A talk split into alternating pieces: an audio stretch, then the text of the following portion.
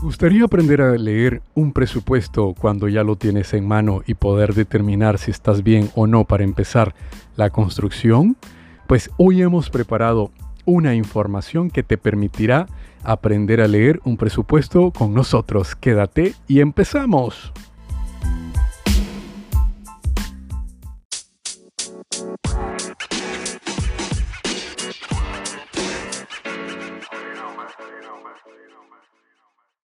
Bienvenidos nuevamente a Audio Arquitectura. Eh, como les dije, estaremos hablando acerca de cómo leer un presupuesto o cuáles son los principales detalles que debemos valorar y analizar mucho más allá de únicamente el precio. Y les dejaré algunos tips del por qué no solo es importante revisar el precio, sino otros detalles adicionales para que no tengamos ningún tipo de sorpresa durante el proceso de construcción.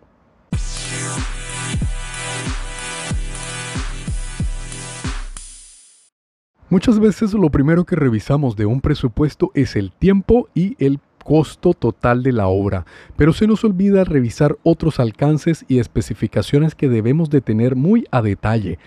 Debemos de saber que un presupuesto, como lo hemos hablado en anteriores ocasiones, está compuesto de reglones que tiene los alcances de materiales, mano de obra, transporte y equipos que se van a utilizar, porque como bien sabrán, para realizar ciertas actividades de construcción debemos de contar con personal, en este caso humanos, con que sería la mano de obra, materiales que son todo lo que utilizamos para, eh, para construir y necesitamos transporte y equipo. En este caso del transporte y equipos son todos aquellos equipos necesarios para poder cortar, conformar, componer, clavar, taladrar, etcétera. O sea, hablamos de taladros, martillos, palas, piochas, picos y demás implementos que se utilizan para una actividad en particular.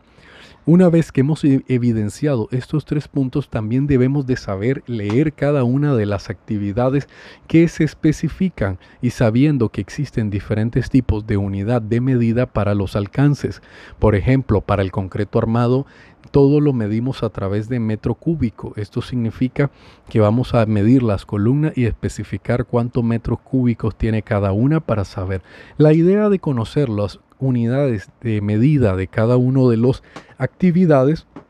nos va a permitir poder entender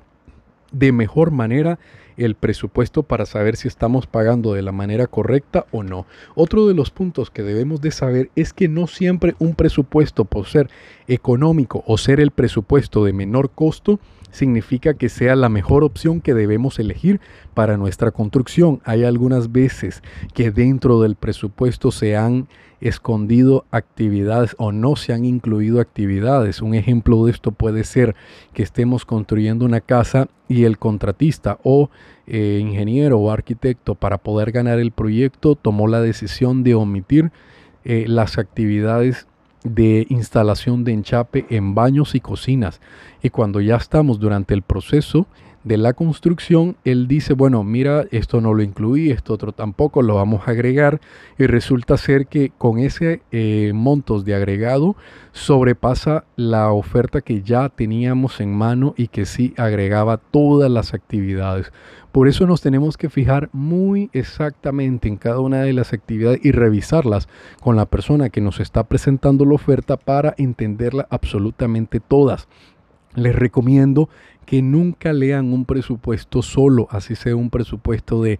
500 dólares, de 200 dólares, mucho menos un presupuesto de 20 mil, 25 mil o hasta 35 mil dólares, donde es necesario dedicarle de una a dos horas para que por favor le podamos entender exactamente a cada uno de los detalles y saber qué es lo que se estará construyendo y qué es lo que podemos esperar del presupuesto. Una vez que hemos revisado las actividades y los reglones que como les he dicho forman parte del presupuesto, debemos de fijarnos en los últimos ítems en donde ustedes verán que en dependencia del tipo de contratistas algunos tiran montos totales los cuales yo le pido que les soliciten, eh, disgreguen o segmenten la oferta para poderla revisar de una mejor manera. Un ejemplo de esto es que si yo le digo que vamos a instalar un techo eh, un cielo falso de 50 metros cuadrados y le digo que el precio son mil dólares cerrado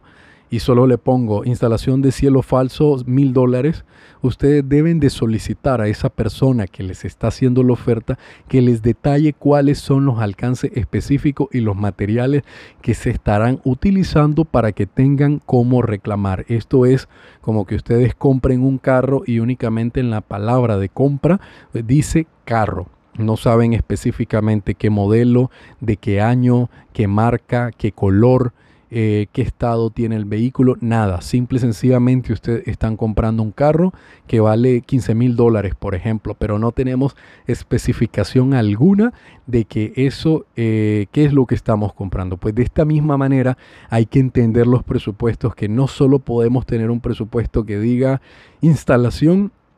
mil Córdoba o 2000 Córdoba. Necesitamos especificar y poder leer qué es exactamente cada uno de los reglones que está componiendo. En una oferta básica y normal de un contratista, constructor, arquitecto o ingeniero, va a tener, como les dije, la descripción de las actividades, la unidad de medida, la cantidad de medida, en este caso metros cuadrados, metros cúbicos, metros lineales, eh, actividades globales o actividades puntuales como lo serían la instalación de una cerradura, que esto lo van a ver ustedes como CU, que significa cada uno, que sería el costo que tiene por instalación de cada una de las cerraduras. Después vamos a ver lo, las lo que es materiales, mano de obra, transporte y equipos, un subtotal y un total. La sumatoria de todo esto se le llama eh, costo directo total, que es todo aquello que se queda prácticamente en obra. Después vienen costos de indirectos que son donde se va a abarcar una serie de detalles como el almacenamiento de materiales, costo de bodegas, costo de seguridad, costo de equipos y materiales que son indirectamente utilizados en el proceso de construcción, pero que una vez la construcción termine, todo eso desaparece. Hablamos de las bodegas, hablamos de una caseta de seguridad,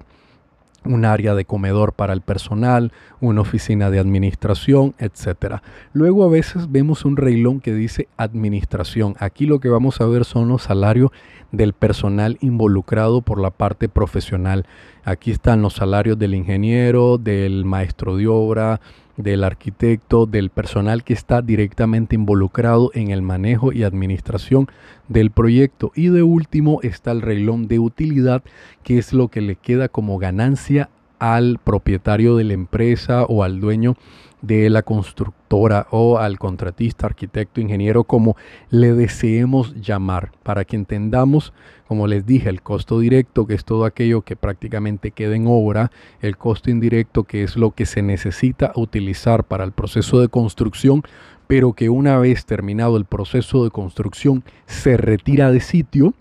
la parte de administración, que son los salarios de las personas involucradas, y la parte de utilidad que son las ganancias. Esto sumado va a dar a un total. Algunas veces antes de llegar al total se coloca un imprevisto en dependencia si el tipo de,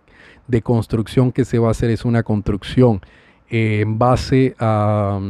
una remodelación o ampliación y no se tiene el total de información dentro de lo referido al proyecto y ciertos constructores colocan un monto de imprevisto para poder sortear algún eh, detalle que se le haya escapado o que por ejemplo no tengamos un estudio de suelo y pueda que suceda alguna sorpresa durante las excavaciones para fundación. Entonces vamos a ver otro reglón llamado imprevisto que puede ser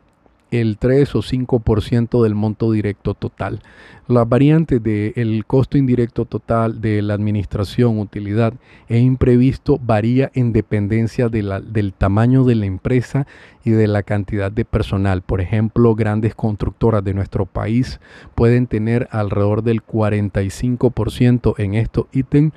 que salen del costo directo. O sea, si el proyecto cuesta mil dólares, vamos a tener 450 dólares adicional como indirecto, administración, utilidad e imprevisto para dar un total.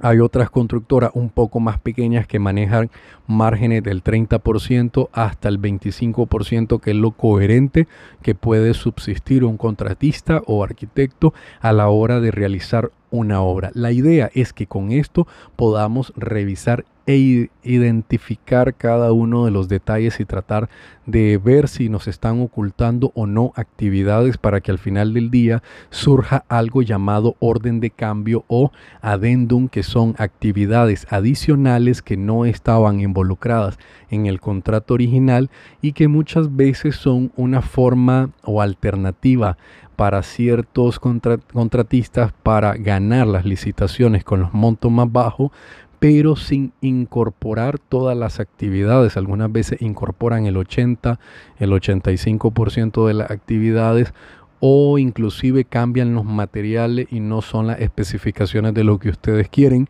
Tal vez ustedes querían en el piso un porcelanato y él le está ofreciendo una cerámica y ustedes firman contrato, aceptan el presupuesto y no leyeron no se vieron, no fijaron, no observaron que en la parte de la, del reglón de pisos decía instalación de cerámica y no de porcelanato según las especificaciones que ustedes están solicitando. Entonces es necesario, aun cuando el presupuesto tenga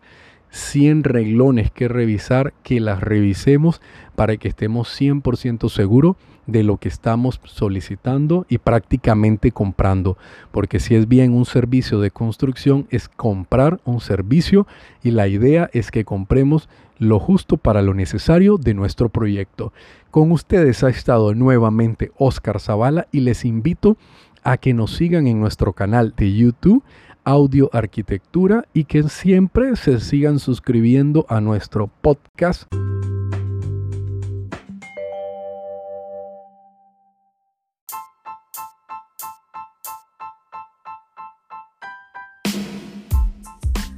Esta es una creación de Media Studios a través de la voz del arquitecto Oscar Zavala. Para mayor información, escribir al correo audio.arquitectura.p.gmail.com o al WhatsApp más 505 88 19 37 76 y te invitamos a que nos sigas en nuestro canal de YouTube Audio Arquitectura.